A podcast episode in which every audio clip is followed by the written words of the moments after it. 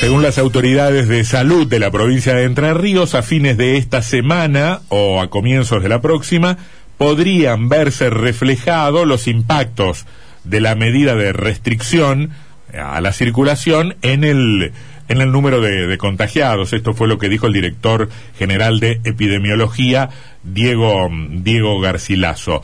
Estamos en una enfermedad que se transmite de persona a persona y vemos que la circulación es lo que va a traer los contagios. Nosotros evaluamos los indicadores y eso nos va a decir cuál es el nivel de acatamiento de circulación o cómo es la situación en ese aspecto. Yo no me voy a poner la gorra de vigilante que se suele poner usted y Sánchez Romero, pero la cantidad de gente que había hace un ratito en la plaza Mujeres Argentinas es impresionante. Mujeres Entrerrianas. Perdón, Mujeres Entrerrianas.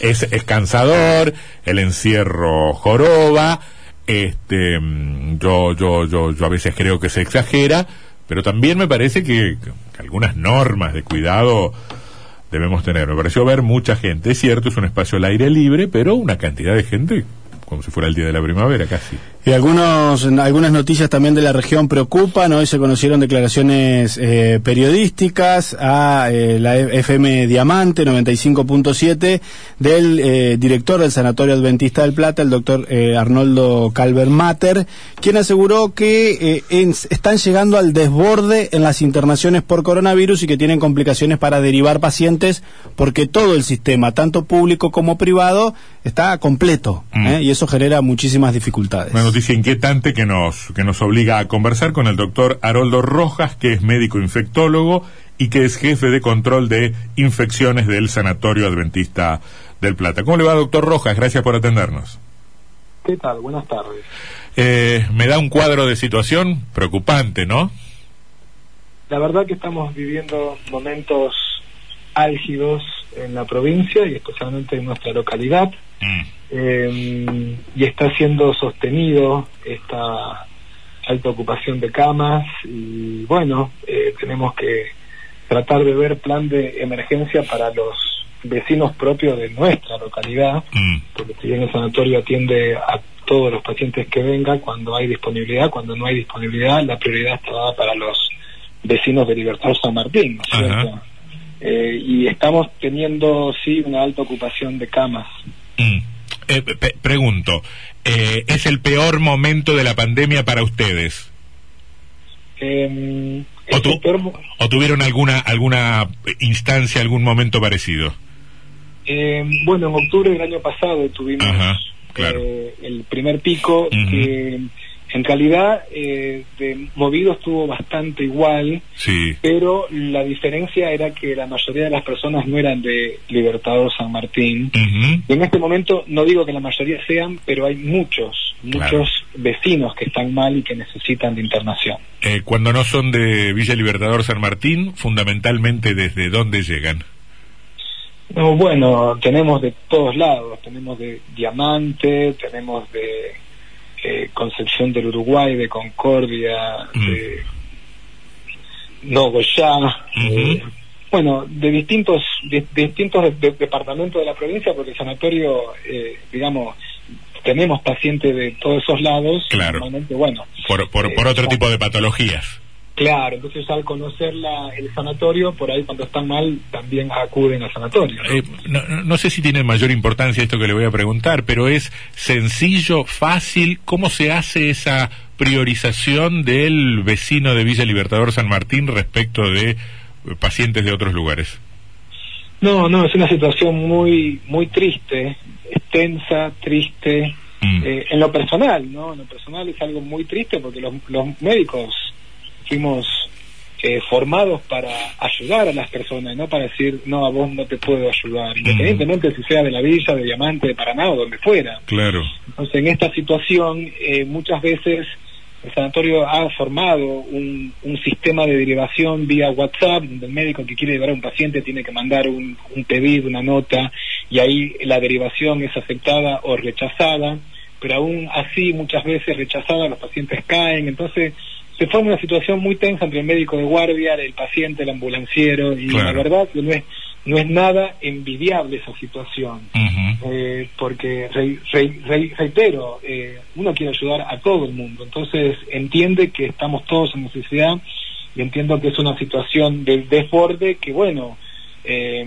llegado el caso a los vecinos de Libertador, se les dará lo que hay y hasta donde llegue, ¿no? Si requiere terapia intensiva, no habrá terapia intensiva, tendrá el oxígeno y lo llegaremos ahí.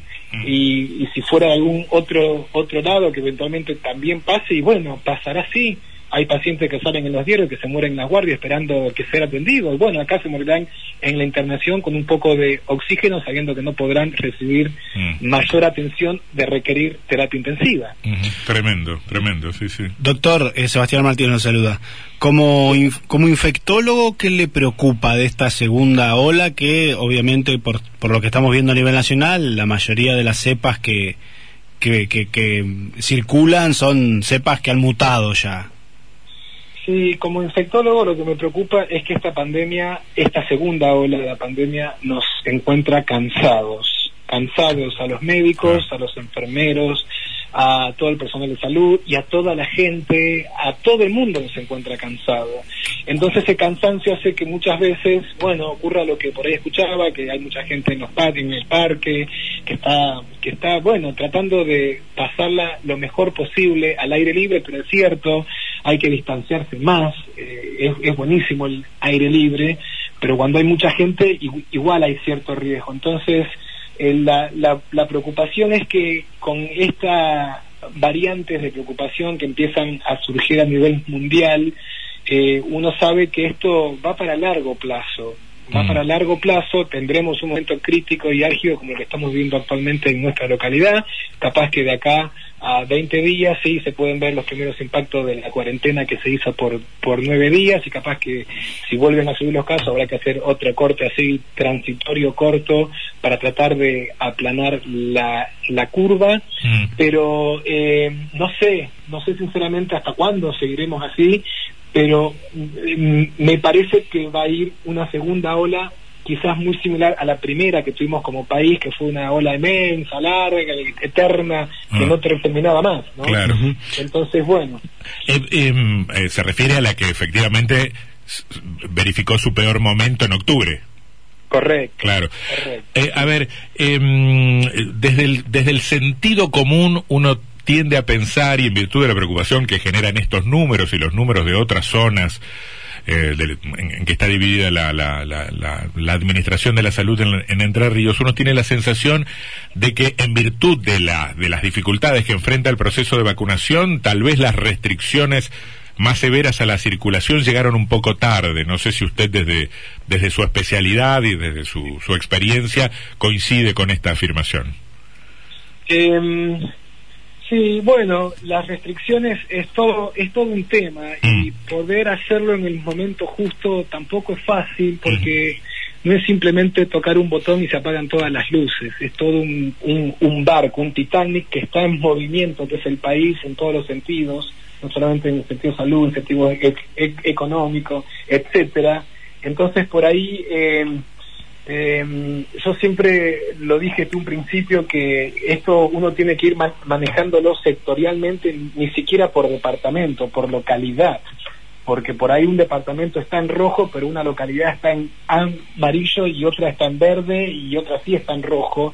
Entonces, creo que el poder tener autonomía para que cada localidad, de manera consciente y responsable, obviamente vaya tomando decisiones y ajustes necesarios me parece que es lo mejor, porque nuestro país, a diferencia de lo que es, eh, qué sé yo, Inglaterra, Italia, España, cuando estaban estos lockdowns, eh, es un país que es prácticamente dos provincias nuestras. Nosotros tenemos un país muy grande y no podemos tomar las mismas medidas.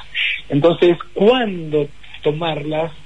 Es cierto, eh, creo que cuanto antes se toman es mejor porque uno por ahí tiene la esperanza y no critico al que tenga la esperanza, hablo desde el infectólogo, ¿no? que piense que bueno, quizás ya está y pase y resulta que no, que ya está y cuando tomaste la acción fue un poquito tarde y entonces se te capturó el sistema y después baja, pero eh, lo mismo está empezando a ocurrir, por ejemplo, en Inglaterra ahora mismo, con esta variante india que en algunas partes de Inglaterra es la predominante y es mucho más contagiosa que su propia variante que era la inglesa.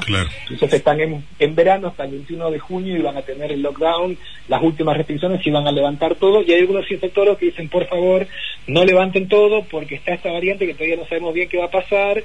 Levantamos todo y capaz que puede otra vez a tener una tercer ola grande. Entonces, eh, no es fácil, lamentablemente nadie tiene la bola de cristal y lamentablemente nadie conoce bien la dinámica de este virus que obviamente muta como todos los virus, pero lo que no sabemos en cuanto a la contagiosidad sí sabemos que es más contagioso y eventualmente al ser más contagioso va a traer más internaciones, más internaciones en terapia intensiva y eventuales muertes, pero aparte de eso veremos una variante que ya de por sí sea más agresiva. Entonces, eh, estamos todavía en medio de la ola tratando de cada uno actuar de la mejor forma.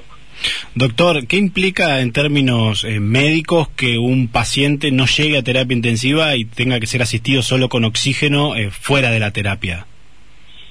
Bueno, eh, en una mayoría, que uno no puede predecir quién será, implica que llegado el caso que el paciente requiera terapia intensiva, no se le puede dar terapia intensiva es necesario cuando la cantidad de oxígeno suplementario que se le coloca al paciente estando en internación común no alcanza y aún así con altos litros por minuto de oxígeno que se da la saturación no alcanza a 91, 90 y ahí es cuando se requiere los métodos complementarios de oxigenación suplementaria de terapia intensiva y en última instancia la intubación, o sea, el tema de respiradores es un, es un tema a tener presente a la hora de evaluar la evolución de los pacientes eh, y la internación de los mismos, porque uno eh, puede internar la cantidad que, que las camas hayan.